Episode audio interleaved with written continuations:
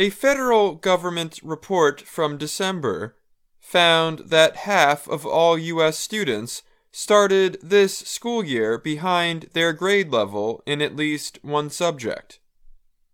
Many American education experts say tutoring is the best way to help students make up for learning loss during the COVID 19 pandemic. But although many schools have received a lot of federal aid, only a small number of students have been getting tutored. That finding comes from research by the nonprofit news organization Chalkbeat and the Associated Press. The two organizations surveyed 12 of the nation's school systems. Eight systems provided information. The schools reported that fewer than 10% of students received any kind of tutoring in the fall of last year. A new tutoring group in Chicago served about 3% of students, officials said but less than 1% of students in three big school systems received tutoring. They were Georgia's Gwinnett County, Florida's Miami Dade County, and Philadelphia, Pennsylvania. Philadelphia reported that 800 students had been tutored. In those three systems, there are more than 600,000 students who spent no time in a tutoring program last fall. The low tutoring numbers suggest several problems. Some parents said they did not know tutoring was available or did not think their child needed it. Some school systems have struggled to hire tutors.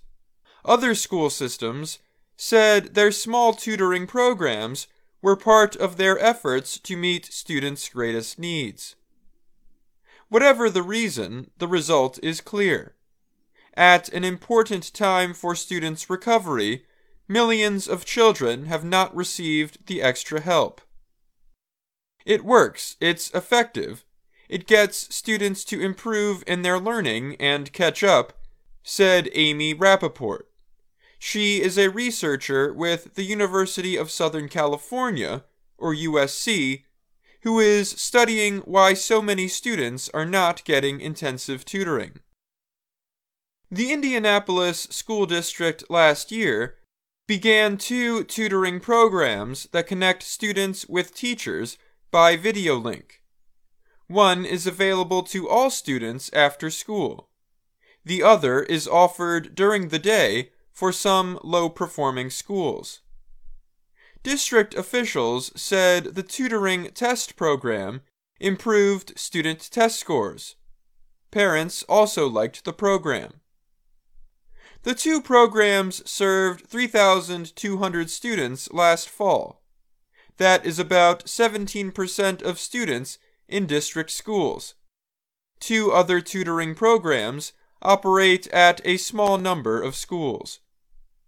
The school district also said that only 35% of the students who registered for after school tutoring last fall attended more than one session. Mark Ransford is the Indianapolis Public Schools spokesperson. He said the district wants to improve attendance and hopes to sign up more students for tutoring next school year. A federal survey from December found schools reported that about 10% of students received intensive tutoring several days a week. The real number could be lower only 2% of U.S. households said their children are getting intensive tutoring, a study from USC found. Schools trying to increase tutoring face problems, including hiring and planning. Experts say tutoring is most effective when provided three times a week for at least 30 minutes during school hours. Offering after school or weekend tutoring is simpler, but attendance is often low. Low family interest has been another problem. Although test scores sharply dropped during the pandemic, many parents do not believe their children experienced learning loss. In Wake County, North Carolina, the school district began planning a reading tutoring program in November.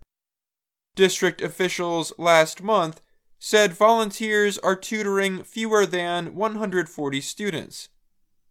That is far fewer than the 1,000 students the program was designed to help.